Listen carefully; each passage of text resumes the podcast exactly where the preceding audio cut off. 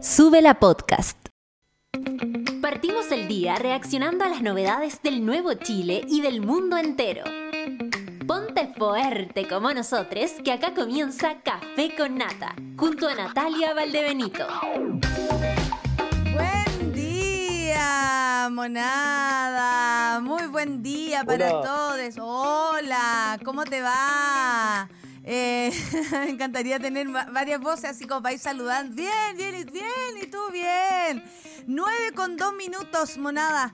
¿Qué hacen en este momento? ¿Toman desayuno? ¿Se preparan para salir a trabajar? ¿Están de vacaciones? ¿Quieren salir? eh, eh, ¿Hicieron deporte? Por ejemplo, yo me ama- amanecí muy temprano. Oye amiga, buenos días. Quería Buenos días. preguntarte si cachabas de dónde viene ese audio de hola. ¿No? Ya, escuchémoslo, Mantu. A ver. Hola, hola, ¿cómo estás? Ay, ¿quién es? Es un viral que se dio a conocer hace poco Ya. por las fiestas de eh, Año Nuevo. Te estás escuchando, toda la Sí. gente te puede oír, ¿cierto? supuesto. Ya. Es de un cuico que le pide a alguien como, hola, oye, ¿de verdad como que nos juntábamos y yo te compré un copete? Quería cachar si me lo podías transferir. Eso, de verdad, así como, ¿te, te acuerdas de mí? Yo, yo te compré Sí, un como copete. bailamos en la noche y como te compré un copete y quería saber si me lo podías transferir de vuelta. Cuicos. Oye, qué ordinario. Eh, igual quiero que pongáis de nuevo la voz así. Hola, a ver. Qué rasca. Espérate, Hola, eh, a ver. hola, ¿cómo estás? Hola, hola, ¿cómo estás? Te compré un copete. Mira, quería que me lo devolviera y transfiéreme a la cuenta del Banco Estado mi papi. Ay, no te puedo creer. Yo no, no conocía ese viral eh, y no conocía esa ordinariez. Ah, eh, tener dinero a veces no te hace decente. Lo sabemos, nuestro país es una prueba clarísima de eso, pero no tenía idea. A, a mí nunca me han cobrado. Mire, yo me he metido con miserable, ¿ah? ¿para qué vamos a estar con cosas? Si vamos a partir hablando del, del- de la verdad, hablemos de la verdad. Me he metido con, con miserable y todo, pero mm, eh, no me han llamado para cobrarme nada, porque en realidad, ¿qué me van a cobrar si no pagaban? ¿Qué me van a cobrar? Yo debiera co- eh, llamar a mucha Te lo juro, yo debiera llamar a mucha gente y decirle, hola, ¿te acuerdas tú de ese viaje que... Ah, ya, ya, ah? Pero no, no. Lo que dar es dar. Es encontrar en alguien lo que nunca encontrás. Es, es entregar las cartas, simplemente dar. Dar es dar. Y así, ¿cachai? Eh, eh, no, no, no. Eh, uno, uno si da, lo, lo hace desde el corazón. Que, que rasca. Muy, muy rasca. Hoy el día está eh, algo más tranquilo, diría yo, como en términos de, de, de- temperatura. Bochornado. eh, aquí todos los meteorólogos eh, quedamos de acuerdo. Hola, hola, ¿cómo te.? está como bochornado. Todos dijimos lo mismo. Con Charlie estábamos conversando. Después llegó el Mati. Hola, hola, el día está como bochornado. Todo abochornado. El día de hoy estará abochornado, como se le conoce, es decir, caliente frío, o sea, como que no sabéis qué ponerte. Se recomienda andar con un chaleco en la cartera, pero también, si usted anda de pantalón largo, llevar sus shorts para de pronto eh, lo puede sorprender, una calor bastante... eh, abundante, intensa. Para eso es importante andar como cebolla. O sea, usted anda con una chaqueta, luego se la saca y en la noche cuando se retire de su trabajo se la vuelve a poner.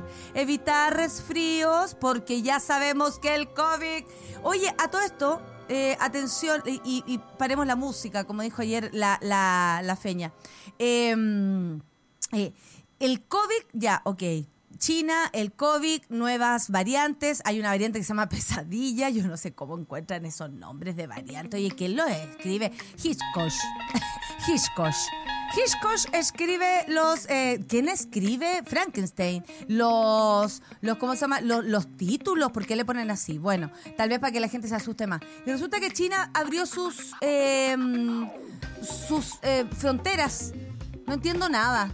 Honestamente no entiendo nada. Y también no entiendo nada de lo que está haciendo el gobierno a propósito de, de- del COVID. Yo recomendaría usar mascarilla en lugares, si usted va a ir a un centro médico, si va a entrar a una farmacia, si por ejemplo eh, en el metro, en la micro, en lugares que está cerrado, usemos mascarilla. Digo usemos porque quién es una para andar le dando consejos a la gente. Por lo mismo, eh, me sumo a esta cruzada. 9,7. Dice la Sol, Solange Rojas, buen día mona y a toda la monada. Yo este martes eh, amanecí temprano, ya salí a andar en bici, ya pasé a mi perrito Luke, ahora a teletrabajar. Oye, Sol, andamos en la misma. Y me levanté bien temprano a hacer deporte también. La nata a lo Shakira. Es cuestión de confesar. Que tengan un excelente día, monitos. A vestirse por capas, claro que sí. No, pero aquí la que canta Shakira es la Pan y ya lo hace tan bien mal que eh, dejémosla a ella, ¿no? Aborcionado es como niñita hombre, niñita mujer. Lo mismo pienso yo como adulto joven, elegante sport. ¿Cierto? También como lo mismo. Eh, la gaviota, buen día monada, por acá conectada a mi trabajo. Con buena compañía la de Sube la Radio y Café con Nata. Postdata, a Edgar no lo retaron por escaparse, fue su culpa. La gaviota me está hablando de su perrito. Se escapó el perrito de los padres eh, y no lo retaron, no fue su culpa. No, pobrecito, ¿qué lo van a retar si tú estás tan feliz de encontrar al perro que ya, ¿cómo te vas a poner a retarlo? Como esos papás que retan a la gente porque se, resfría. No, pues, esos padres que, que cuando los niños se, se, se, resfriaban y se enojaban, o al cabro le daba algo en el pie y se enojaban. ¿Cómo va a haber un padre que se enoje porque se le enferma a la criatura? Es una lata, una paja, un gasto, todo lo que quieran, pero no te podía enojar con la criatura. Le Lugo Piña, hola monites, vamos por la jornada laboral más difícil. Esto de trabajar en la mañana me mata. Uno es más de la noche, ¿cachai?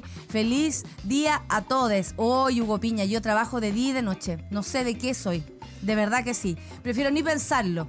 Gaby, Gaby Trompito, buen día, monada hermosa. Por acá estamos en el cubículo laboral esperándoles acá en Cuyay, que está raro el tiempo. Y sigue también estando abochornado. Ese es el estado del día de hoy. Ceci Vega vino para acá, qué rico. Buen día acá trabajando y esperando noticias de mi madre. Gracias, monitos, por los buenos deseos. Nos unimos a los buenos deseos entonces, Ceci, para tu madre, pensando en ella todas las velitas de nuestro corazón se encienden en su nombre. Acá trabajando en la oficina con mi cafecito, pero vestido entero, dice el Joker troncoso, a propósito del bollonao, porque está en la oficina. Nubladito en Valparaíso, me dice la Ale Joaquina. Ale Joaquina, un besito para ti. Oh, Caro Orellana también anda por acá. Eh, la Orfe se quedó dormida. Ah. Hola, monada. Tenemos fiscal nacional nuevo, no me digáis nada. Por 40 votos en el Senado, el candidato eh, mintió flagantemente, esto es verdad, ayer en la sala, con total desparpajo. Si hace eso sin tener el poder de cargo que ocupará ¿Qué nos espera? ¿Qué encrucijada? Sí, porque Ángel Valencia, no conozco a Luis Felipe Guevara, dijo, no soy su abogado y no he tenido causas que éste me haya encargado o me haya designado como su abogado de confianza de forma directa. No lo conozco, no recuerdo haber tenido una reunión con él, pues hay documentos que indican lo contrario. Ay, cabres, tenemos fiscal nacional y no lo esperábamos, ¿no? Eh, en fin, ahí está la Orfe, ha salido tanto estos días que estoy muy cansada, pero lo he pasado bien. Es lo más importante, querida Orfe, que alimentes tu alma eh, pasándolo bien. Servicio de utilidad pública a propósito del COVID. Compartimos el calendario de vacunación contra el COVID para la semana del 9 al 15 de enero.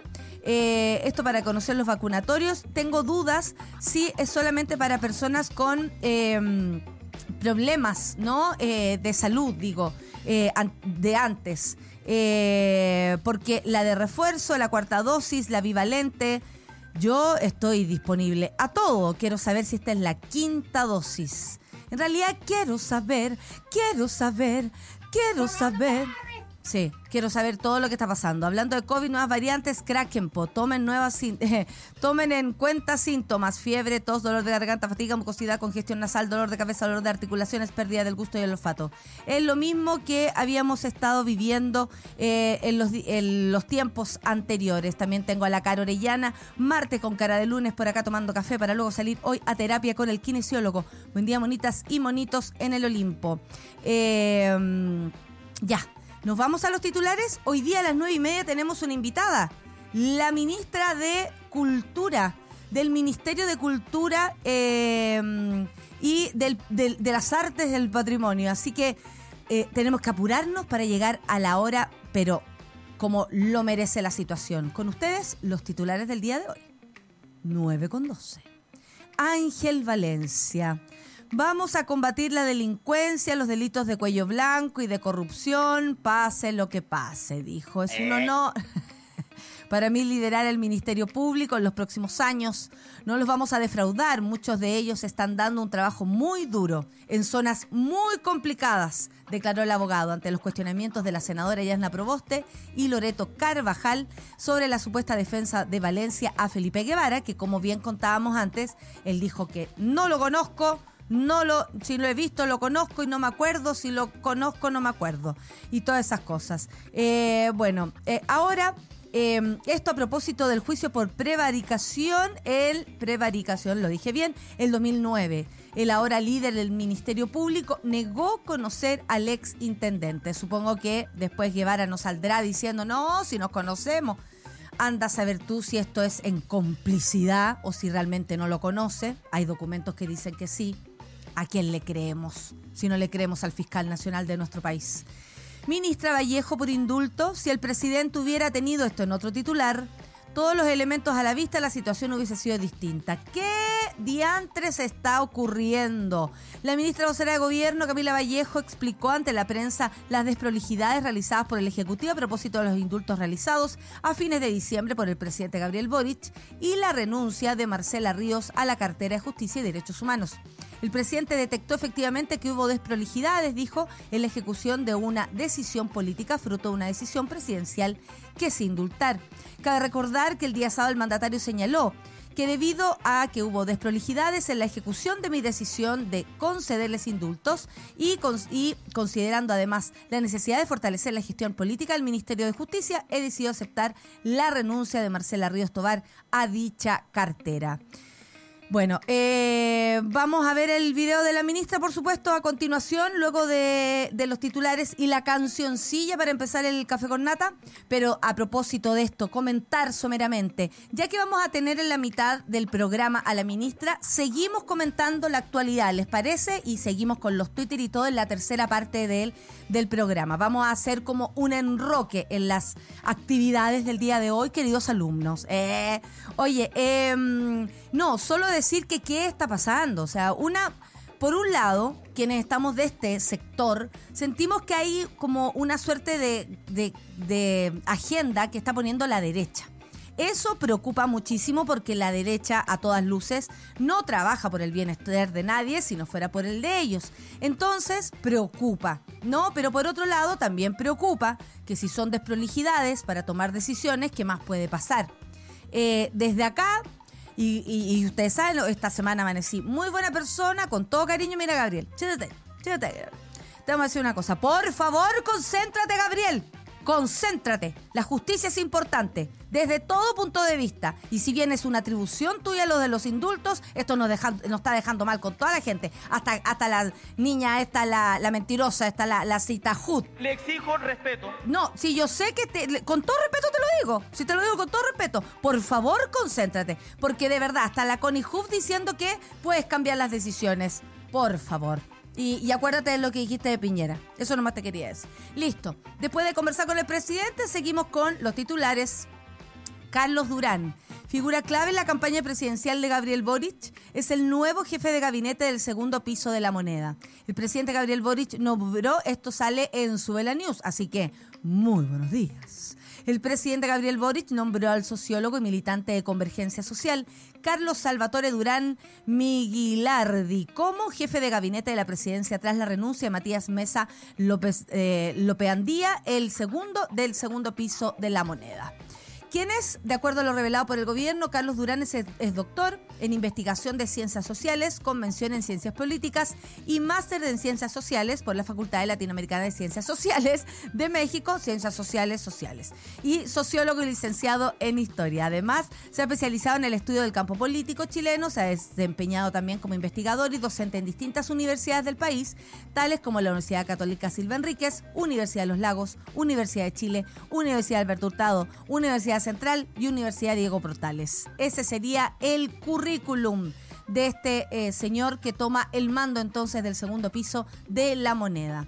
Por otro lugar, vamos a otra noticia. Soy mujer y le pido respeto. Esto fue Cariola. Cariola llamando al orden en comisión luego de que un diputado golpeara la mesa. En medio de la votación en general de la reforma constituyente en la Comisión de Constitución de la Cámara, la presidenta de la instancia, Carol Cariola, le pidió respeto y que no le gritara el diputado del Partido Republicano Luis Fernando Sánchez. En un video de la sesión se aprecia como el parlamentario bastante molesto, oye, esta gente no se controla, ¿ah? golpea la mesa. ¿Sabrán estas personas o en base a la cultura de la violencia que tanto hay que aprender, que así una persona golpee la pared, golpee la mesa, se saque un zapato y lo lance con fuerza, eso también es violencia? Estuvo ahí muy bien la diputada en, en pararlo en batuco, porque francamente, bueno, en un video se aprecia cómo el parlamentario golpea la mesa y dice estoy pidiendo la declaración de lo que se está votando, presidenta, hace rato. Fue aquí donde Cariola le dijo que no iba a aceptar que venga a golpear la mesa de nuevo. Y no le voy a aceptar que me grite, le dijo. Yo soy una mujer diputada y les pido respeto. Soy presidenta de esta comisión y estoy aplicando el reglamento de manera estricta le reprochó la, la, diputada oficialista, pero yo me pregunto, ¿hasta cuándo de parte del Partido Republicano vamos a tener que ver estos signos y acciones de violencia? Basta, Partido Republicano, ¿qué creen? Que... Yo, yo me pregunto, ¿cómo será esa gente en su casa? Deben ser horrorosos. O sea, si andáis pegándole a la mesa en una discusión que es parte de tu trabajo, o sea, controla, el control de ira también te hace una persona peligrosa si no lo tienes eh, ahí trabajado. Ay, ¿Por qué hay que llegar a esto? Y por último, llegaron a invadir a mi país de la asquerosidad. Denuncian ataque. Muchas gracias, muchas gracias, Montú. Tuve que tomar un poco de café. No puedo creer lo que estoy diciendo denuncian ataque xenofóbico a trabajadores extranjeros. Hace unos días se dio a conocer un video en el que una mujer insultó a trabajadores venezolanos de una tienda OXO ubicada en la comuna de Providencia, tras ser acusada de intentar robar una botella de vino. ¡Qué rasca! No te vamos a juzgar. Pero si después te pones xenofóbica, te vamos a juzgar. ¿Ok? Llegaron a invadir mi país, de la asquerosidad que había en su país. Eh.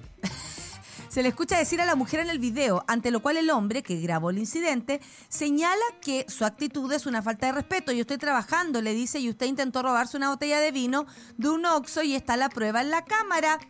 A lo que va la otra y le dice, mira, weón, aquí está mi plata. No soy como usted, los buenos venezolanos y colombianos asquerosos que han llegado a este país. Todos los chilenos estamos indignados de que ustedes estén en nuestro país arremetió a la mujer alterada mientras mostraba un billete de 5 mil en la cara del sujeto. No, 5 lucas no vale la botella de vino, hija. Y asegurando que solo había salido del local con la botella para saludar a un perrito. Cállate, vieja culia. A ver, yo primero quiero decir, no todos los chilenos, no todos los chilenes estamos molestos, molestas, molestes ni en un gramo a propósito de la llegada de venezolanos, de colombianos, de peruanos, de chinos, de japoneses, de árabes, de palestinos, de haitianos, de mm, holandés, me da lo mismo. No, no todos tenemos esta mirada. Esto no, por favor, al que me esté escuchando y no sea de nuestro país, no lo crea. Esto es un caso aislado. Sí, se ve bastante, fíjate, nuestro país es xenofóbico, racista, clasista y todo lo que ustedes saben, es cierto, pero no habla por todos. Segundo, si te hay a robar algo y te pillan, ándate callá. Esto es de vieja cueca. Una, una persona que no asume que se está robando algo y por último se caga la risa, lo deja y se va, es la que empieza a atacar más encima a la persona que está robando. O sea, ¿quién es el ordinario acá? ¿Quién se tiene que retirar de ese lugar al menos? ¿Quién está equivocado? A todas luces, la señora de la botella de vino. Ahora, ¿qué rasca robarse una botella de vino a tu edad? porque la señora se ve avanzada. Por otro lado, tendrá un problema de alcoholismo porque a lo mejor salió ahí, porque también yo la vi en el video y se ve bien a maltraer. Lo cual indica que a lo mejor andaba en busca de la botella de vino y no por vivir en Providencia o andar comprando en el Oxxo de no sé dónde, es que tenga dinero. Hay mucha gente que vive en un lugar que se ve bonito, que tiene árboles, pero no tiene ni uno en el bolsillo y anda pelando el ajo igual. Entonces, aquí hay una realidad nacional. Primero, hay muchos migrantes. Yo no soy quien para dar con números si son muchos o no. A mí me interesa que la migración sea, es y, y- y- y en conciencia un derecho. Todos tenemos derecho a migrar. Eso primero que todo. Si hay venezolanos acá, lo invitó seguramente el presidente de esta persona, porque no creo que ella haya votado por otro que no sea Piñera. Pues bien, si aquí hay muchos venezolanos y a alguien le molesta, vaya de inmediato a hablar con el expresidente de la República que los invitó y cómo olvidar las palabras de Carla Rubilar y de todas las personas del gobierno en su momento que invitaban a venezolanos a venir a nuestro país porque las condiciones, porque era el oasis, ¿no? El oasis de, eh, de Latinoamérica, de Sudamérica. Y por otra parte, perdón, perdón migrantes de nuestro, en nuestro país. Perdón a quien cruza la cordillera y se encuentra con esta situación. Perdonen, no somos todos iguales, no todos nos andamos robando botellas de vino. Y por último, uno se puede robar una botella de vino, pero eso no te hace racista. Tampoco quiero decir que se roben botellas de vino. Lo que quiero decir es que una cosa no significa la otra. Ah, eh, perdonen, eh, querides, no somos todos así y honestamente da mucha vergüenza escuchar, ver que estas cosas ocurren. Eh, a mí por lo menos me, mm, me, me da, no sé, me, me duele porque no, no es como lo siento y además personalmente con Venezuela tengo un amor bastante importante, lo cual jamás me haría eh, sentir ni, ni un poco lo que ustedes en algún momento incluso he leído por ahí a propósito de los vele- venezolanos, venezolanas que están en nuestro país. Por mi parte, sean bienvenidos. Tenemos el video. Veamos a la señora del vino. Carrasco. Carrasco. De respeto. Mira. Debería respetar la edad que usted tiene. Colombiano. Lo que sea, soy ser humano. Colombiano. Lo que sea. Ustedes lo que sea. Llegaron a invadir a mi país. ¿Verdad? Sí. Sí. Está cura, Ahí yo va, di. creo. A invadir. Gracias, amigo. Muy amable. Bienvenido, le dice que otro, qué lindo. En su país. Llegaron Bueno. acá, lamentablemente llegaron acá. ¿Sabe qué? Totalmente, Ya está puesta. ¿Sabe qué, señora? Ya está Gracias. puesta. Gracias. Gracias, porque usted, usted me enseña a mí. Llegaron a invadir a mi Usted, país. usted me enseña a mí que hay mucha gente buena y gente mala, fíjese. Para muestra un botón. Ahí está usted con su grosería y con su falta de respeto. Y un señor dándome la, dándome la bienvenida. Yo estoy trabajando particularmente. Usted intentó robarse una botella. Usted particularmente intentó robarse una botella de un Oxxo. Ya lo hizo. Sí. Bueno, ahí está la, la prueba en la cámara. Feliz noche. Mira, mira. Sí, está bien.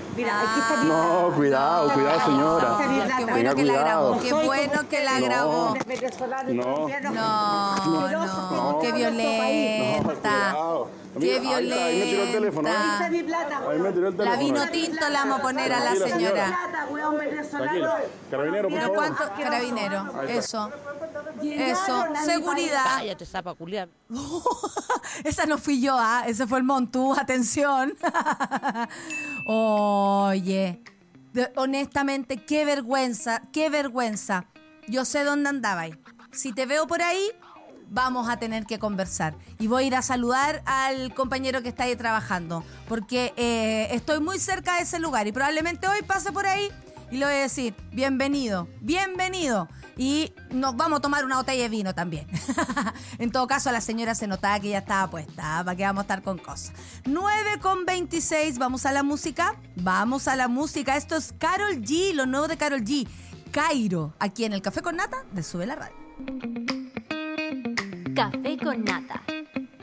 Estamos de vuelta en el Café con Nata y como les prometí, estamos con ella, con Julieta Brodsky, ministra de la Cultura, las Artes y el Patrimonio. Mire, aplausos. ¿Escucha? Escucha aplausos, tenemos público, ¿no? Y por supuesto que tenemos público. Nueve años de público, ministra. Le informo que sin auspiciadores, por si acaso al ministerio se le ocurriera algo, ¿ah? Lo voy a dejar ahí. No, buenas, eh, buenos días y muchas gracias por venir. Sabemos que hay una agenda muy ocupada, así que muchas gracias. Ayer estuvo la celebración de, de la SCD. ¿Cómo estuvo eso? ¿Cómo es andar por aquí y por allá? Estuvo buenísimo, maravilloso, hermoso. Estaban los músicos felices. Qué lindo momento el de Valentín Trujillo. Sí, y hay el homenaje también a todos los músicos que nos dejaron en el año 2022. Qué Muchis- harto, sí, igual sí. me sorprendió como que uno no dimensiona la cantidad de, de personas que se van Sí. cada año. Y, y tan valiosa además para nuestro, Sí. para nuestro país. Eh, festivales de cine, obras de teatro, ferias, visitas a museos y edificios patrimoniales, conciertos, exposiciones, circo, danza, wow. Son parte de más de las 500 actividades que conforman la oferta cultural disponible durante enero y febrero. Se trata, ah, yo también incluyo. Se trata de Verano Escultura, una iniciativa del Ministerio que puede consultar en profundidad chilecultura.gov.cl. Recién, eh, bueno, hab- hablamos del Verano Escultura y siempre como que nos da la sensación, yo creo que todo gracias a Andrés Pérez y eh, el Teatro Mil, que en algún momento lo fue, y de ahora Santiago Mil y todos los festivales que hay, el Teatro de Quilicura, bueno, y tantos otros que queremos también y tenemos mucho cariño. Eh, pero además cuéntenos qué trae este programa y por qué también se concentran ¿no? Eh, en el verano y eh, cómo, creo yo, cómo alimentan el espíritu de un país que no lo ha pasado bien y por varios motivos. Yo te puedo decir los míos. Pero podremos hablar de que hay varios motivos para nada, pues la cultura nos ayuda a salir adelante de algún modo. Sí, por eso para nosotros era muy importante generar esta cartelera concentrada, centralizada, la mejor cartelera cultural Seguro de sí. actividades culturales, artísticas y patrimoniales del país, que es chilecultura.gov.cl. Bueno, es una forma de, por un lado, promocionar más actividades culturales en verano, eh, pero por otro lado también visibilizar todo lo que es lo que se hace, porque Sí. tú misma decías, ¿no?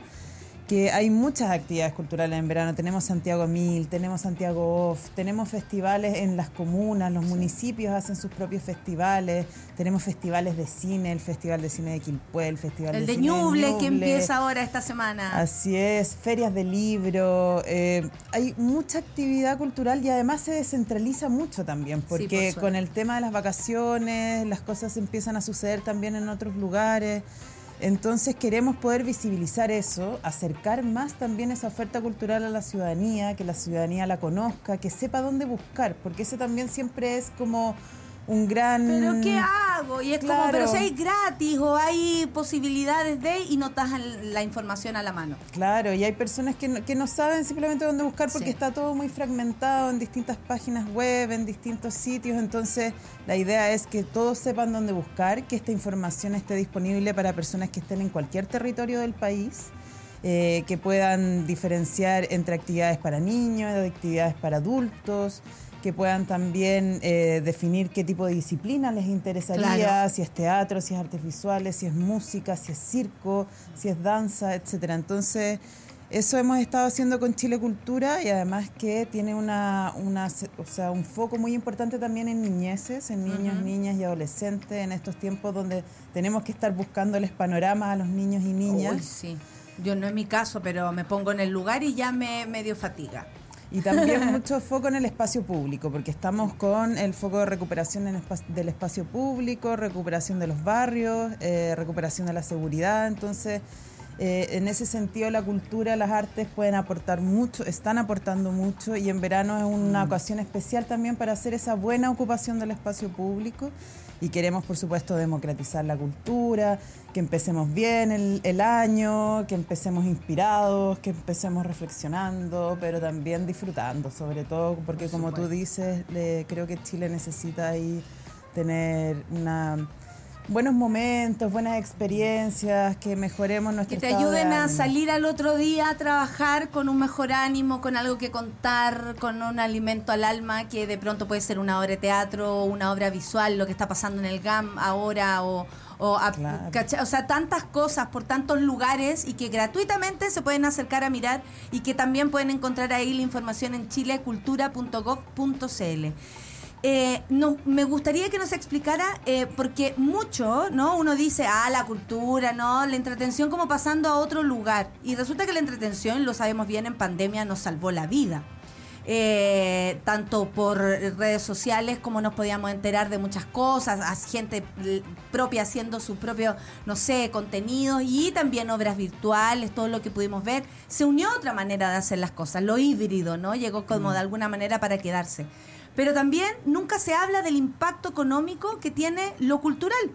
¿Cómo impacta en cada región, por ejemplo? ¿Cómo Mm. es preocupante que, no sé, Iquique no tenga un teatro y cuánto podría aumentar la ida y venida de actores, obras, eh, circo, no sé, todo lo que se puede hacer eh, en cada una de las regiones eh, a propósito de, de descentralizar? El impacto económico, ministra, explíquenos un poco para que también a este país que le gusta tanto ese tema, ¿no? El progreso en base a cualquier cosa. El impacto económico también es importante, tanto personalmente como lo que le cae a cada artista, como también a lo que significa eh, a nivel país. Bueno, el sector cultural como sector productivo, digamos, es un sector muy potente, eh, muy grande también. Se piensa que somos pocos, pero no. eh, somos más de 100.000 trabajadores eh, y trabajadoras. eh, aportamos más o menos el 2,6% del PIB, Bastante. lo que es bastante por encima de otros sectores como pesca, por ejemplo. Eh, somos un sector que genera mucho desarrollo local, eh, que no contamina, eh, que Buen genera desarrollo de la pesca. sostenible. Así es.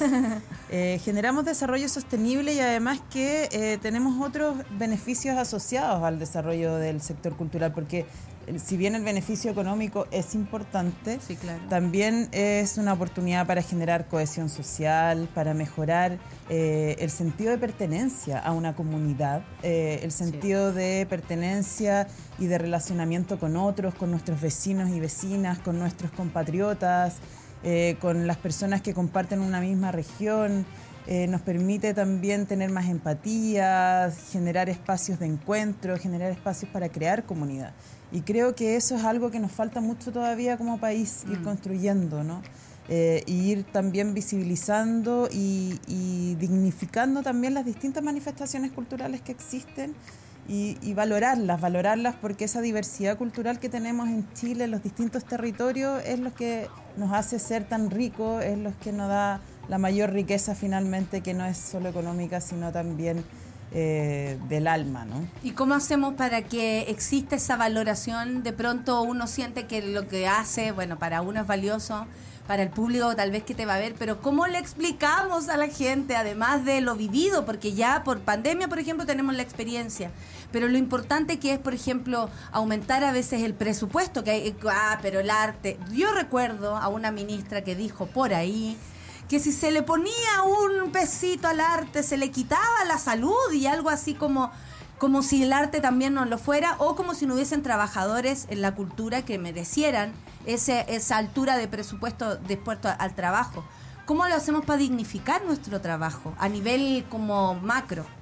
Bueno, yo creo que iniciativas como esta, de visibilizar lo que se hace, de ponerlo en valor, de acercarlo a la ciudadanía, de decirle, mira todo lo que tienes para conocer, para disfrutar, para poder participar. Iniciativas como Museo en Veranos que tenemos ahora este jueves, por ejemplo, es una oportunidad también para acercarse a conocer mejor nuestra historia, a conocer mejor nuestras identidades, nuestras culturas locales, eh, nuestros oficios, tantas cosas que podemos conocer y sobre todo ir enseñándose a los más pequeños, Sí. A las nuevas generaciones que son quienes finalmente van a tener la oportunidad efectivamente de cambiar este país. Y los llevas al museo y le entregas un mundo. Tal vez no está decidido, nunca había pe- pensado pintar y ahí de pronto se le ocurre y le entregamos una herramienta. Además. Así, además, Natalia, respecto a lo que decías recién, nosotros estamos convencidos que la cultura sí es un gran aporte. Absolutamente. Que si invirtiéramos más en cultura, no necesitaríamos invertir tanto en salud mental, por ejemplo, o en otras cosas. Y por eso estamos creciendo un 16% nuestro presupuesto este año y siendo el cuarto ministerio que más crece presupuestariamente. ¡Vamos! el 2023 eh, se cumplen 50 años del golpe. Es una, bueno, lo habríamos esperado con mucha alegría con una nueva constitución, no ocurrió. ¿Qué es lo que estamos preparando para eso? ¿Se puede adelantar un poco lo que piensa hacer el ministerio a propósito de, esta fecha tan emblemática, tan dolorosa, pero que al mismo tiempo no debemos pasar de largo porque la memoria es eh, importante y desde la cultura siempre se hace un trabajo al, al respecto. Sí, bueno, este año tenemos un gran desafío como ministerio porque estamos coordinando la conmemoración. Eh, tenemos alojada en nuestro ministerio la Secretaría Técnica que va que está, digamos, implementando todo lo que ha definido, digamos, una mesa interministerial que se generó para definir los hitos de programación, el relato que va a acompañar esta conmemoración. Claro. Eh, y una coordinación que implica muchos organismos distintos, tanto gubernamentales como no gubernamentales, organizaciones de la sociedad civil, espacios culturales, embajadas, universidades. o Me sea, imagino que también hay un interés internacional al respecto. mucho interés, Mm. mucho interés. Esto genera mucho a interés altura. a nivel internacional. De hecho, quienes primero encendieron la alerta justamente fueron eh, personas de otros países que decían, bueno, ¿y qué va a hacer Chile para los 50 años? Eh, porque efectivamente la figura de Allende, ¿no? Eh, lo, que, lo que significó el golpe de Estado en el mundo fue muy importante, que a veces incluso para nosotros eh, pareciera tener menos relevancia que, que en otros países. Así que estamos tratando de generar una conmemoración que le hable sobre todo a las nuevas generaciones, porque sabemos que ya habiendo transcurrido 50 años, eh, se empieza a generar una lejanía también con ese hecho sí. histórico, las nuevas generaciones lo ven muy lejano. Eh, y, se- y bueno, si vemos la CEP, la última encuesta que salió de la CEP eh, y otros estudios que se, que se han hecho, como que estamos empezando a cuestionar el valor de la democracia como sociedad y eso es muy preocupante. Así Sí. que queremos que la conmemoración justamente sea una oportunidad para reforzar el valor de la democracia, para reforzar que tenemos que defender la democracia, eh, los derechos humanos, por supuesto, como un valor mínimo civilizatorio, digamos. Eh, entonces tenemos que generar diálogos con las nuevas generaciones, tenemos que generar instancias que los convoque también a ellos a pensar esto, a reflexionar en torno a esto. Eh, y tenemos que también generar instancias que convoquen a los distintos sectores, donde puedan haber espacio, digamos, también para las distintas visiones que existen sobre lo que fue el golpe, sobre lo que fue el, el gobierno de Salvador Allende y sobre lo que han transcurrido en estos 50 años, que no es menor, Wow, ¿no? sí, una, una gran obra de teatro interminable, ministra. Eh, ya, yo, yo voy a, a hacer una pregunta que honestamente yo quiero hacer. Porque eh, fue una pregunta que le hice un día la ministra, a una ministra saliendo de acá, la ministra Toti Orellana. Eh, pues no voy a mentir también, eh, somos honestas. Se lo pregunté, pero para callado. Eh, el Ministerio de la Cultura eh, fue un punto súper heavy en los tiempos de pandemia, donde los artistas, eh, a todos, eh, voy a hablar de artistas en general, quedamos, quedaron absolutamente abandonados. O sea, si no era por, por ejemplo, nosotras las actrices nos organizábamos para juntar dinero y, y pasarle a algunas compañeras que estaban honestamente, quedaron sin trabajo. Muchos artistas tuvieron que cambiar su rumbo. ¿Cuántos están haciendo otras cosas y abandonaron las artes precisamente por este motivo? Había una ministra que no existió, así tal cual lo decíamos nosotros como consigna. Fuimos incluso a su casa, o sea, pasaron cosas bien dramáticas, encuentro respecto a nuestro trabajo. Eh, y el Ministerio de la Cultura, las Artes y el Patrimonio era algo que estábamos, por ejemplo, personas como yo, muy atentas, ¿no? De qué iba a pasar. Eh, mi pregunta es, ¿cómo encontró el ministerio? ¿Por qué?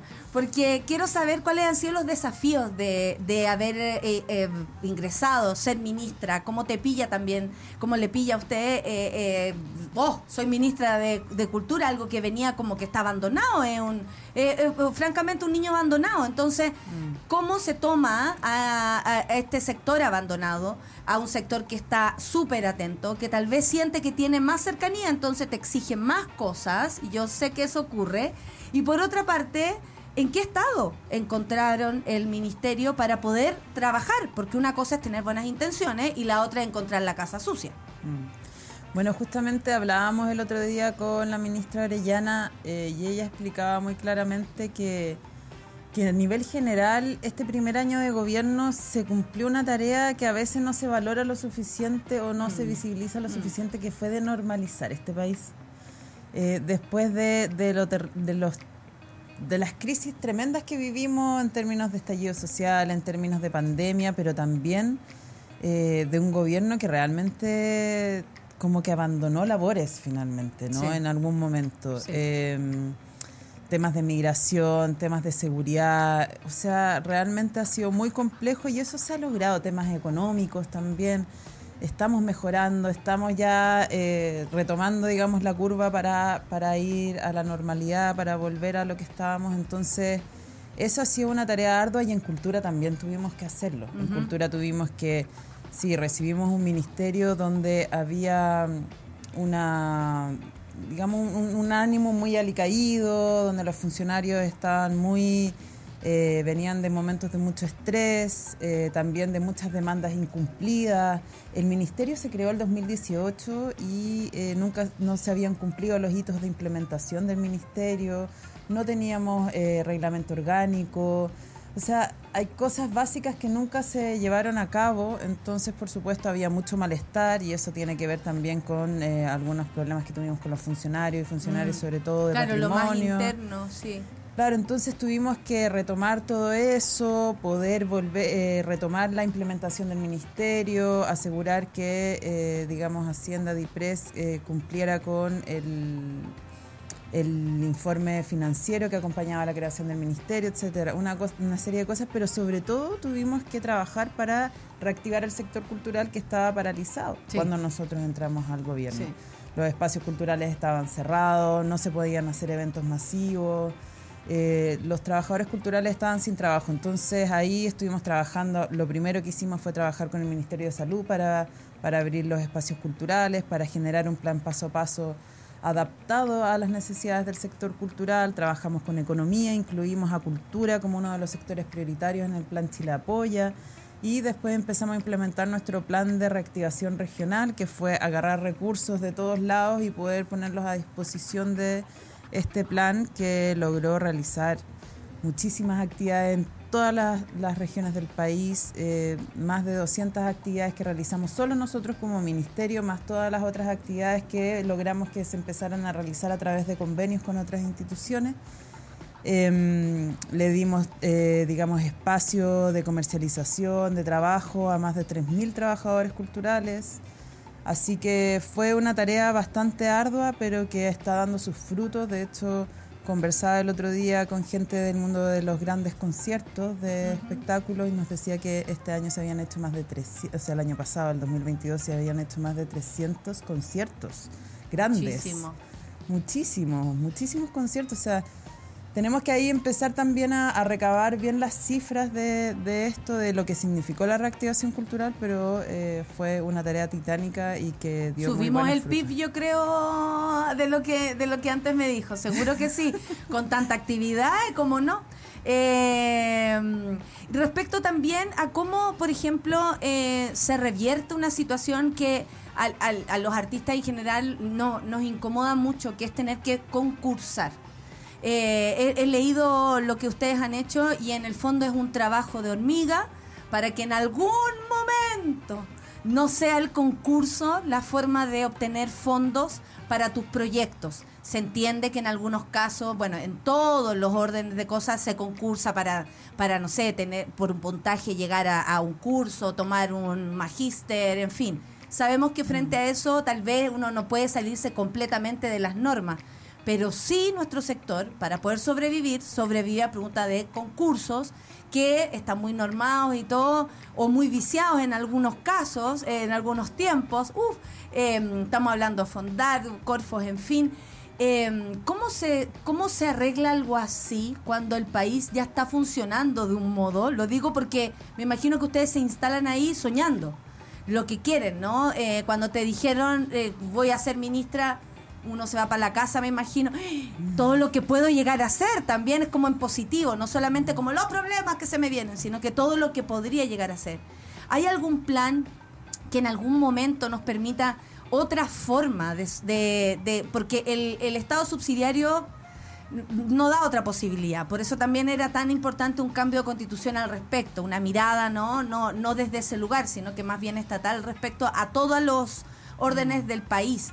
Pero, ¿qué pasa con esto? Con que los artistas tengan que concursar casi por quién es el más pobre para conseguir un, una- un fondo o por proyectos cuando es tan difícil elegir qué es bueno, qué es malo, eh, o, existía la el pensamiento, se los ganan los mismos de siempre. No queremos nada, yo creo que nadie quiere eso, ni los mismos de siempre quieren eso. Eh, ¿Cómo se hace para salir de, de la cultura del concurso, para pasar a la cultura del, del Estado a cargo de la cultura del de un estadio país? social, digamos. Eh, sí.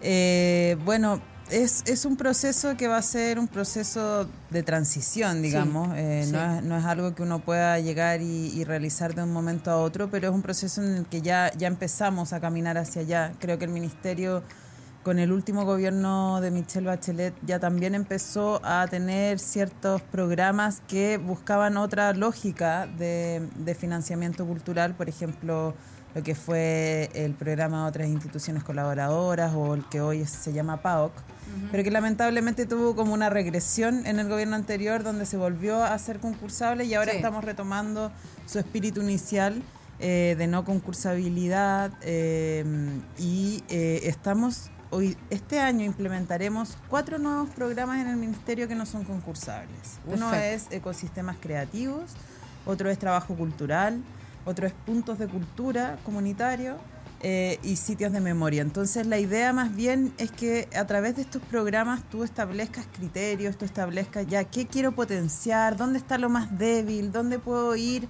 a fortalecer cosas que, que están más debilitadas y a través de ese programa, ese foco, ese objetivo que uno se, se pone también como, como institución, poder ir definiendo de qué forma vamos acompañando, apoyando, asesorando, formando eh, y también, por supuesto, eh, financiando algunas iniciativas que, que, digamos, calzan con estos criterios que, que se van estableciendo.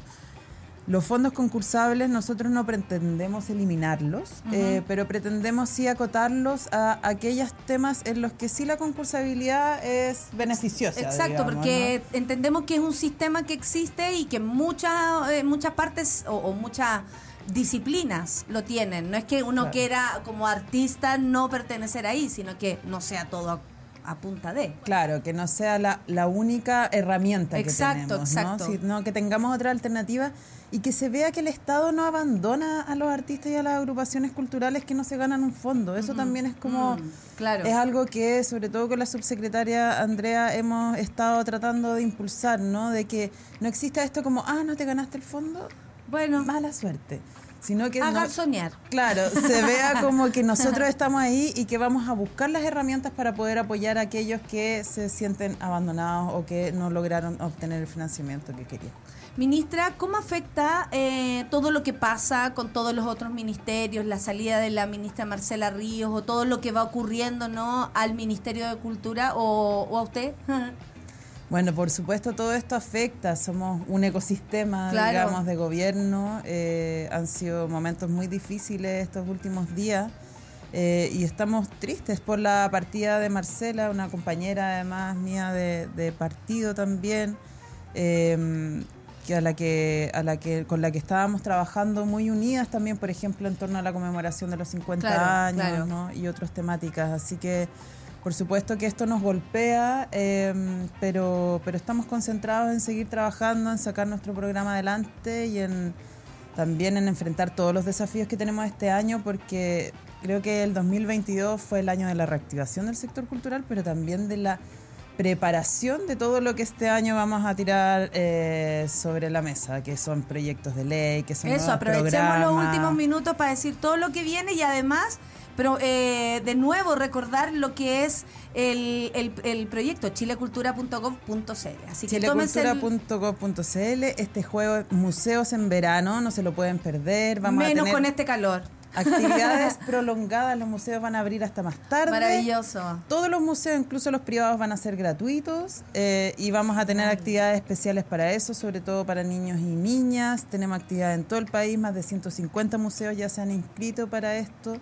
Eh, también, bueno, se nos vienen varios proyectos de ley, de artesanía, de archivo.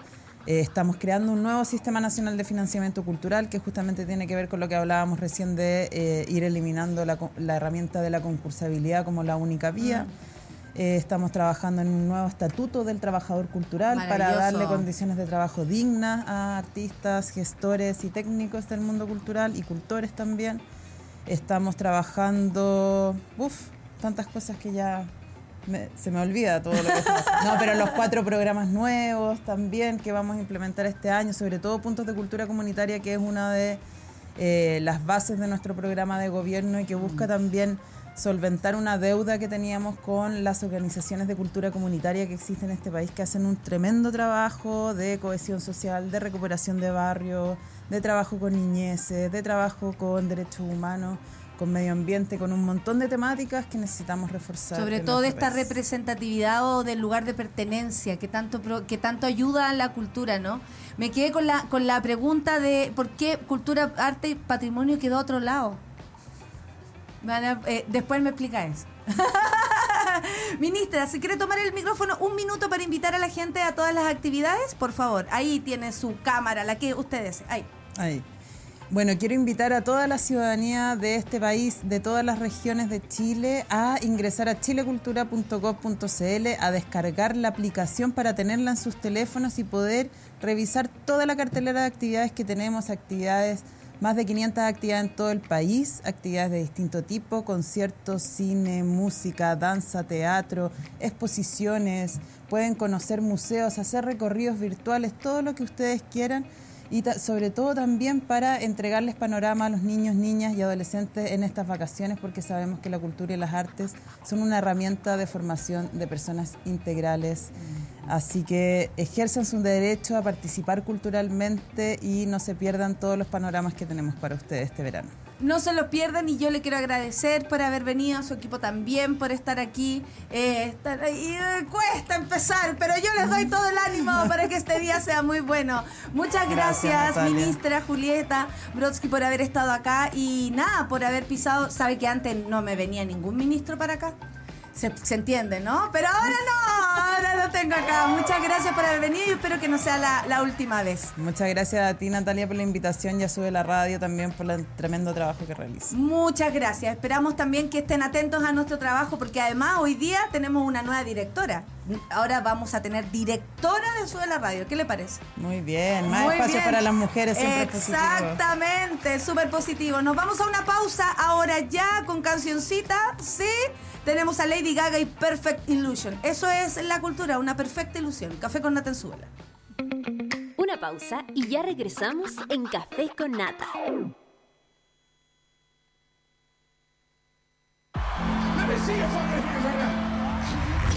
Nada tiene el poder de la música. Nada es capaz de reunirnos así, en una emoción colectiva. La música nos eleva, nos conecta y se hace gigante cuando la celebramos unidos. Esto es Lola. Esto es lo que pasa cuando la música nos une. Lola Palusa Chile 2023. La música nos une.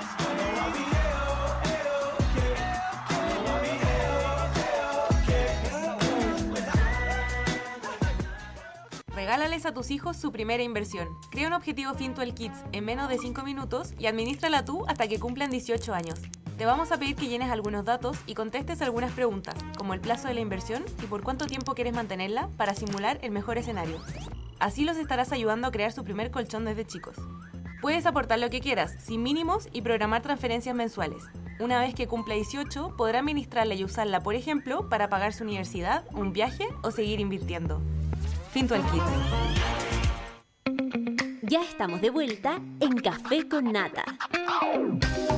Estamos de vuelta en el Café con Nata después de la entrevista con la ministra Julieta Brodsky, ministra de Cultura, Arte y Patrimonio. Interesante, por ejemplo, la Cami Garrido. Cami Garrido, Cami Garrido. Dice, tres meses a puro podcast, al fin les puedo escuchar en vivo. Bienvenida, querida. Les escucho mientras acompaño a progenitora a su examen médico. Vamos, tía. Espero que estén todos bien. Sí, amiga, estamos todos bien. Saludos a toda la crew, escuchando ya a la ministra. Muchas gracias por estar ahí del otro lado. También tengo a la Cintia, ministra, suéltenlo fondar por amor a mi colon. Toda la razón, por eso yo le pregunté, mm, Cintia, porque ponte tú que salía el, salían los fondar ahora. Bravo, mona, grande ministra, dice Polet. Eh, también tenemos a Luis Pimpín, lo saludamos, creerse cuica, enrostrando cinco lucas. Se ríe la Nico a propósito de la fulana que se robó la, la botella de vino y está, estaba más puesta. Saludos a la ministra. Aprovecho de comentarle que se necesita más actividad de difusión del Centro Nacional de Arte Contemporáneo en Cerrillo. Es una instalación de lujo. pero cuando uno pasa por fuera pareciera que no está funcionando. Mira, eh, qué bueno que arrobó a la ministra para poder, ojalá le responda. ¿ah? Vamos a hacer el llamado, yo ya retuiteé a ver si... A ver si pica. Y hablando cultura, un 10 de enero de 1957 en la habitación 2020, eh, 220 del Hospital Hempstead de Nueva York fallece Gabriela Mistral durante la madrugada. Tenía 67 años, muy joven. Ay, la última palabra que pronunció fue triunfo. ¿Será? ¿En serio dijo eso? Triunfo y me voy. La Orfe dice que bueno que por fin se acuerden de los artistas, el arte da vida, te sostiene en los malos momentos, claro que sí. Y un día como hoy también falleció el cantante genio de la música David Bowie. No lo podemos creer. Miren, ay, café con nata, trendy topic. Eso, Seba, mi querido Seba, amigo, te echo de menos. Qué interesante la conversación, análisis y reflexión con la ministra y el amado café con nata. De mí más, ay, lindo. Javo Verdugo también está acá. Me gusta que se hagan las preguntas que queremos saber. A propósito de cómo encontraron el ministerio, pues si no, yo pensé que en algún momento este gobierno iba a decir, oye, me encontré con la mansa. Estamos escuchando a David Bowie. Nunca está de más. Al contrario, un saludo siempre a Martín de Musí. Si decimos David Bowie, decimos Martín de Musí. Eh, Pozón. Eh, ¿Quién más tenemos acá? Ah, no, mira, Ángelo Rubio, pero este me habla a mí. Igual lo voy a promocionar. Pero en Barcelona va a presentarse a hacer stand-up. Qué lindo, un chileno. Dice mi referente, mi, oh, la política como de ser mona, sin tu rutina, sin tu lucha, jamás me habría atrevido a hacerlo. Y para él es un sueño que está cumpliendo, que es tener un flyer para hacer stand-up. Ese día he llegado y estoy recién partiendo. Conociéndome, encontrándome, estoy inmensamente feliz. No puedo más de tanta emoción. Nos vemos el sábado 14 a las 21.30 en la hermosa Barcelona. Esto en España. ¡Qué maravilla! Arroba soy el Ángelo Rubio, por si alguien lo quiere seguir y seguir su trabajo. Qué maravilla, ¿eh? qué excelente. Y bueno, si en algo sirve el trabajo de uno para impulsar a otros, más feliz se pone una, ¿no? De, de, de- de que sirva de algo lo que una hace. ¿En qué mes cumple 10 años el café con nata? Tenemos la mansa duda, Orfe. Honestamente vamos a revisar los... de cuando empezamos y no sabemos si es en marzo del- de este año o del próximo. Tenemos ahí una duda. Yo al menos estoy... Una... Y a tu fiesta hemos llegado. Vos nada, al fin puedo escucharles en vivo. Ahora sí tenemos ministra de Cultura. Oye, que tuvimos problema con eso. Eh, y y se acuerdan que todos no tenemos ministra, no tenemos ministra. Y bueno, tenemos cumpleaños y tenemos ministra. ¿Cuántos años llevará el café con nata? Yo no sé si este el noveno año o el octavo año. Estoy más confundida. Que los cumplas feliz. Oye, estuvo de cumpleaños estos días.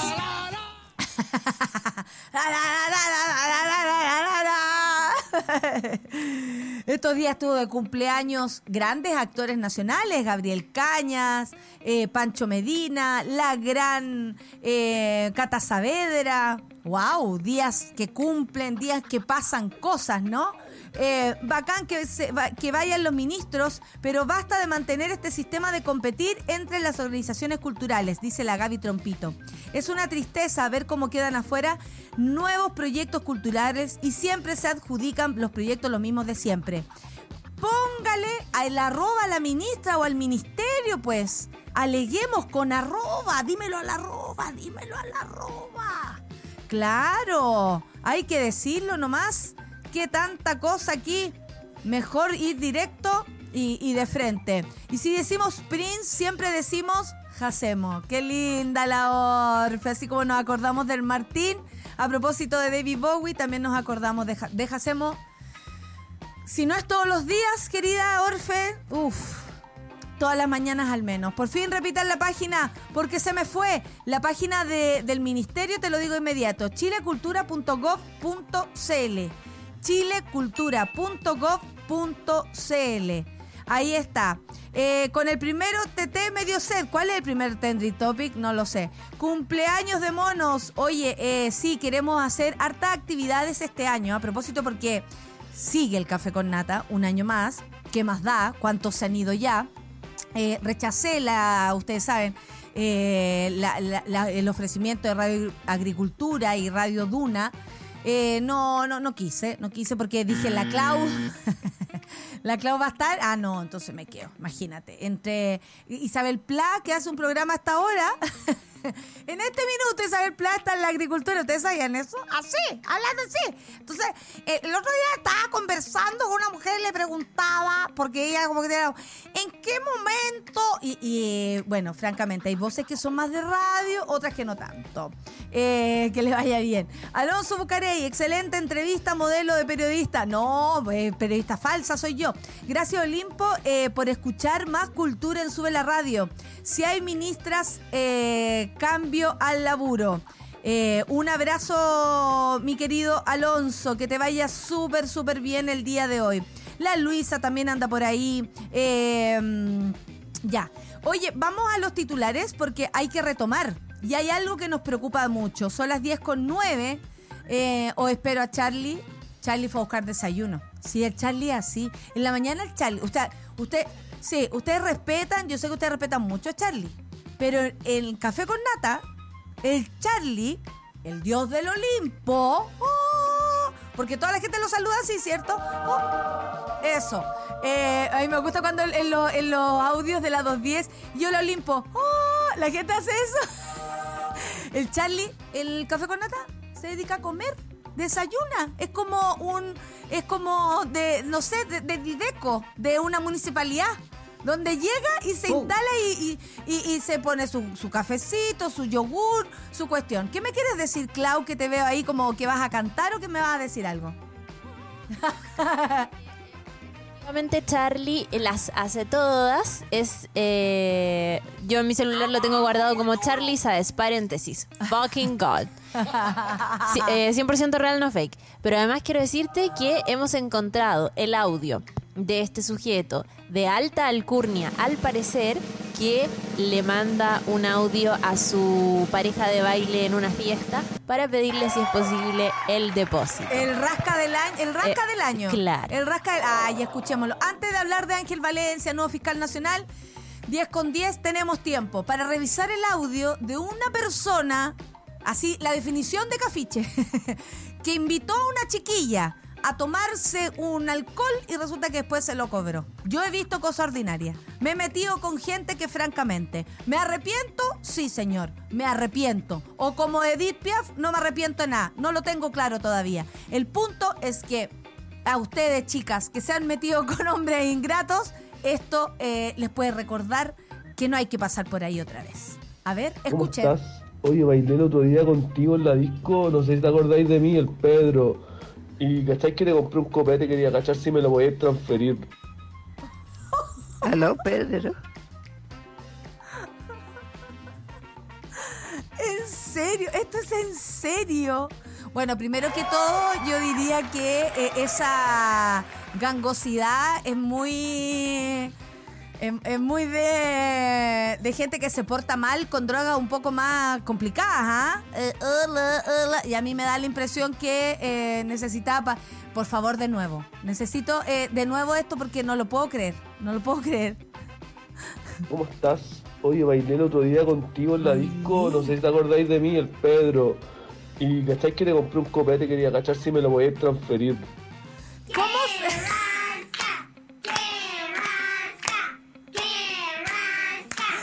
La persona que recibió este mensaje lo viralizó. Maravillosa. Amiga, hermana, compañera. Así hayas votado rechazo, te amo. ¿Sabéis por qué?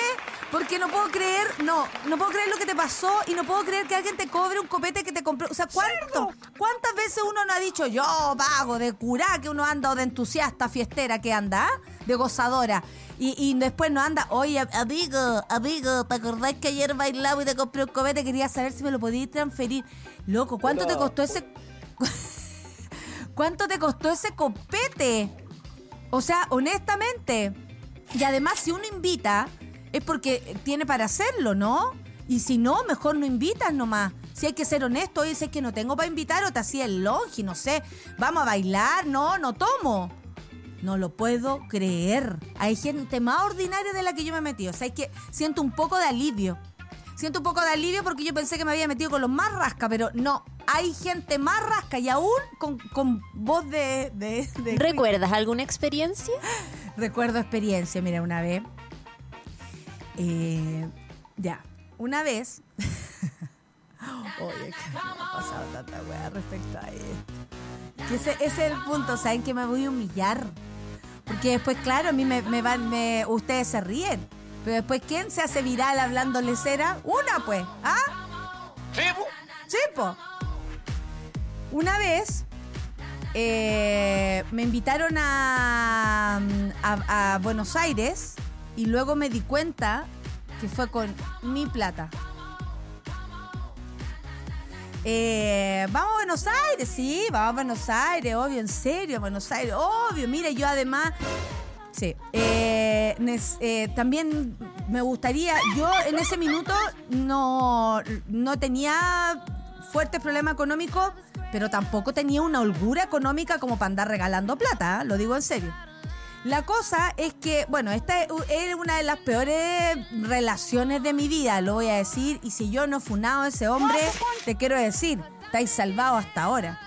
Eh, el punto, mira, amenazando y todo, me puse así, me puse a pensar, que me recordó esto y me enojé. ¿Qué hago ahora con este enojo?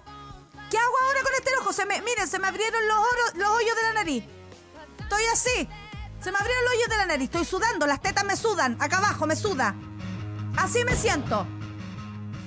Y resulta que este gallo no tenía ni uno, ¿ah?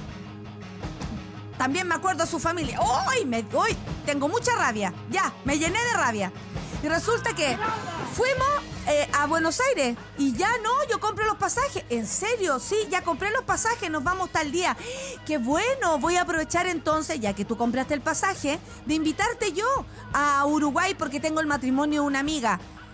¿Saben qué? Bueno, esa era mi idea, porque encontraba genial todo, pero mi amiga, eh, no, en realidad este huevón eh, era un tipo muy eh, siniestro, entonces no dejó, no dejó que viajara a este lugar porque íbamos a ser muy felices, supongo. Eh, la cosa es que fuimos a, a Buenos Aires y de pronto yo me di cuenta que era mi plata la que había comprado el pasaje, que era el que llegamos al lugar y yo tuve que pagar el alojamiento, que no me invitó ni siquiera una media luna, nada. Y que además eh, todo, todo el viaje me hicieron creer que esa plata, primero, se me iba a devolver y segundo, que no era tan así. Mira, no sé si uno de, de empotar, de enamorar, no lo tengo claro. Pero, amigas, si en algo les puede servir mi, y amigos también, si en algo les puede servir mi consejo, eh, ojo, no dejen de mirar su cuenta corriente. Porque a veces el poto se pierde. ¿Ah? Y resulta que uno termina pagando cosas que no tiene que pagar. Contigo. No, ve de que son pesados. Si me siento así, como que en el fondo me siento así, bo, con esta canción. Amiga, yo jamás te haría eso. No, jamás. tú no. Si las amigas no hacen estas cosas, la Clau me dice que ella jamás me, di- me haría eso. Yo sé si la Clau te devuelve a la plata hasta de un uno más uno, pues si lo tengo claro. Pero me deprimí ahora. Como que tengo todos los estados. Me enojé y ahora me deprimí porque me siento un payaso. ¿Y saben qué es lo que andaba diciendo después este huevón?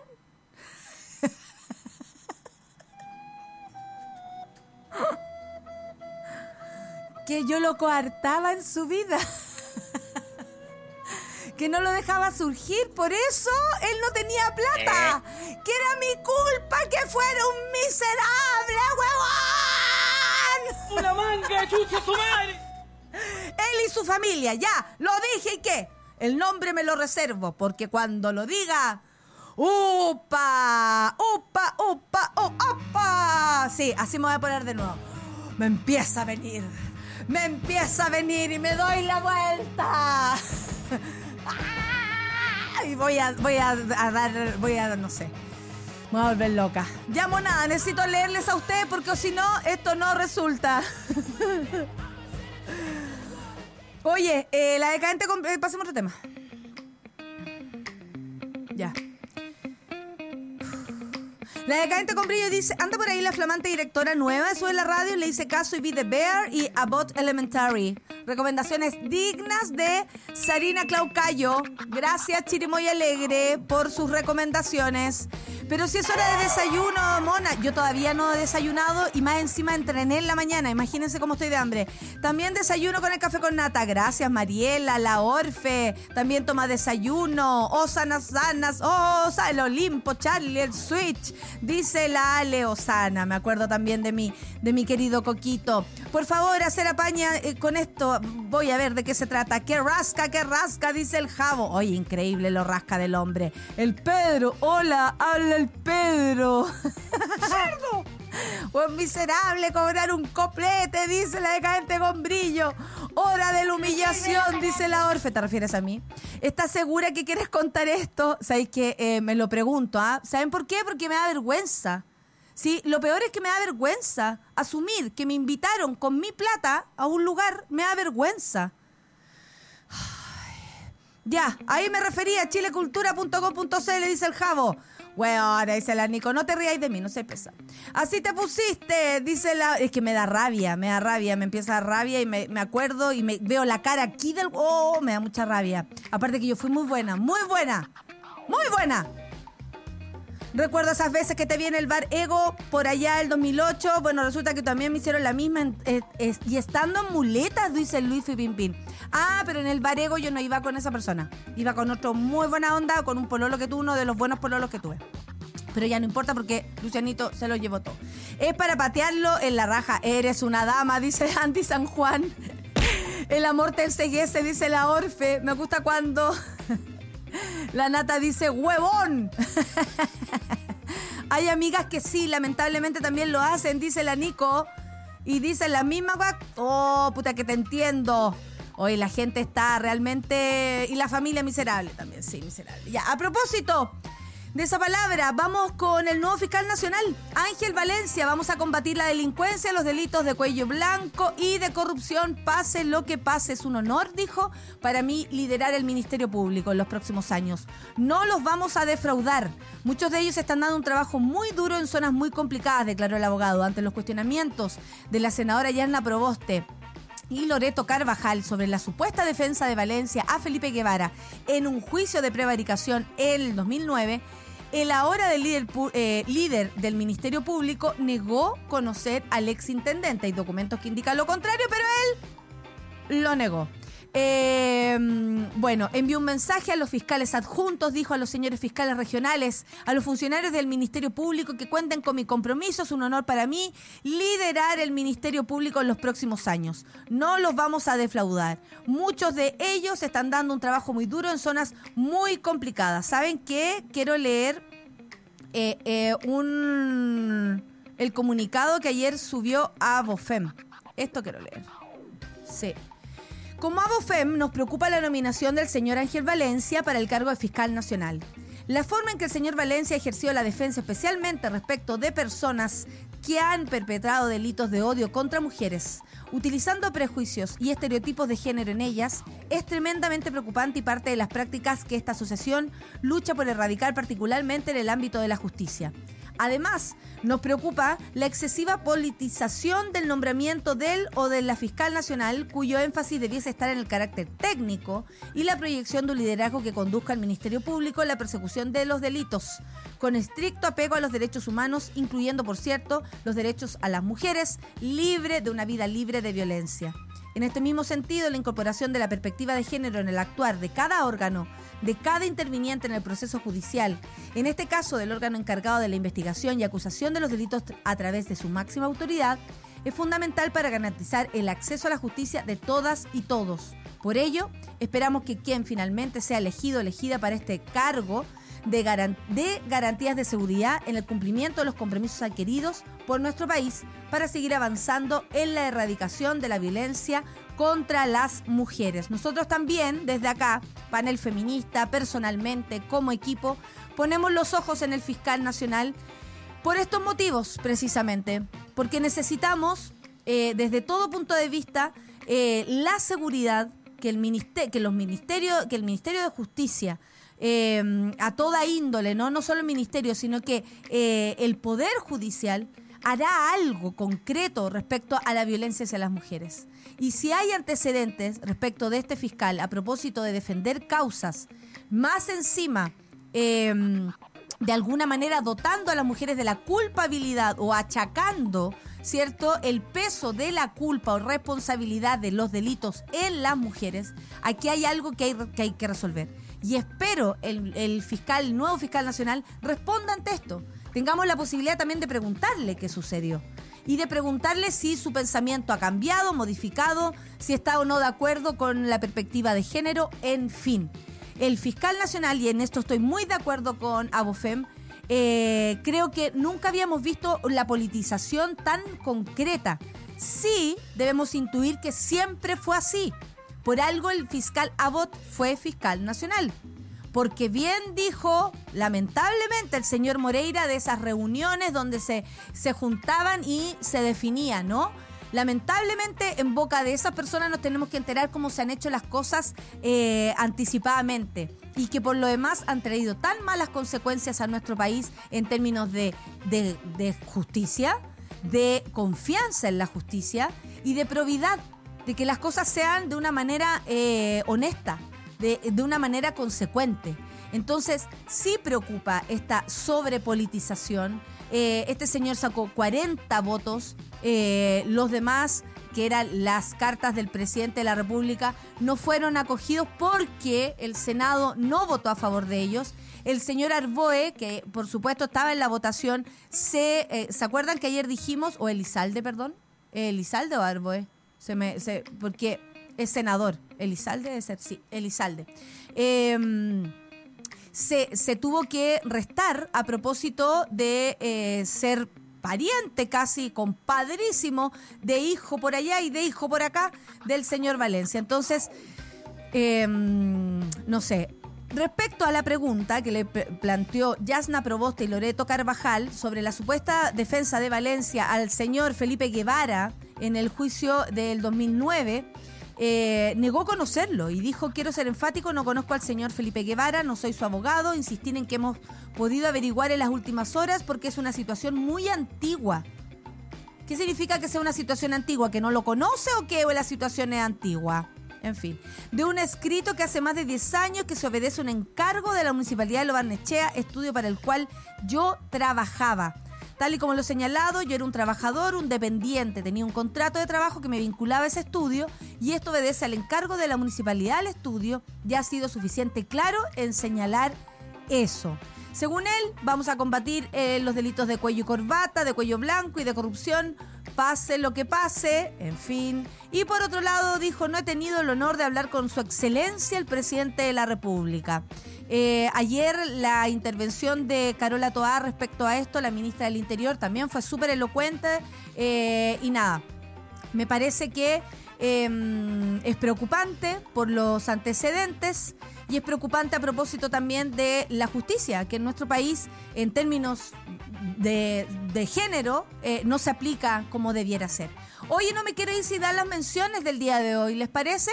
Son las 10 con 26 y terminamos así, porque a las 11.30 viene Satélite Pop con Claudia Ocayo, el satélite, el programa favorito de Harry Style. Al mediodía Isidoro Ursúa con Caceritas, el programa favorito de Pedro Engel. Ya a las 3 de la tarde, la 2.10, con Nicolás Montenegro y Fernandita Toledo, el programa favorito de Chile. Quiricula Teatro Juan Radrigán 2023, Festival de Experiencias. Esa es la, la música de, de la 210. Festival de Experiencias, como decía, del 4 al 29 de enero disfruta del mejor teatro, música, danza y ciencia con grandes obras y experiencias inmersivas. Participan Gloria Muchmayer, Matías Oviedo, Magdalena Mider, Paulino Urrutia, Felipe Abello, Gaby Hernández y muchos más. 39 funciones, 16 sectores, entrada liberada. Revisa la cartelera y horarios en Chile en quilicurateatro.cl. Invitan Municipalidad de Quilicura y Quilicura. Y su estoy hablando como la señora Albino. Y su cor- corporación cultural y auspician Municipalidad de Quilicura y BCI. Quilicura Teatro Juan Radrigán, la cultura como la queremos. Así terminamos el programa el día de hoy. Hasta mañana me dice la Orfe. Hasta mañana le digo yo también, pues querida. Un abrazo, monada, que esté muy bien. Nos vemos mañana, por supuesto, que tengan un gran día, que sea un buen día para todos. Un abrazo, que les vaya bien. Nadie dijo que esto sería fácil. Cuando sientas que todo está perdido, Natalia Valdebenito te espera en Café con Nata, de lunes a viernes a las 9 de la mañana en subela.cl.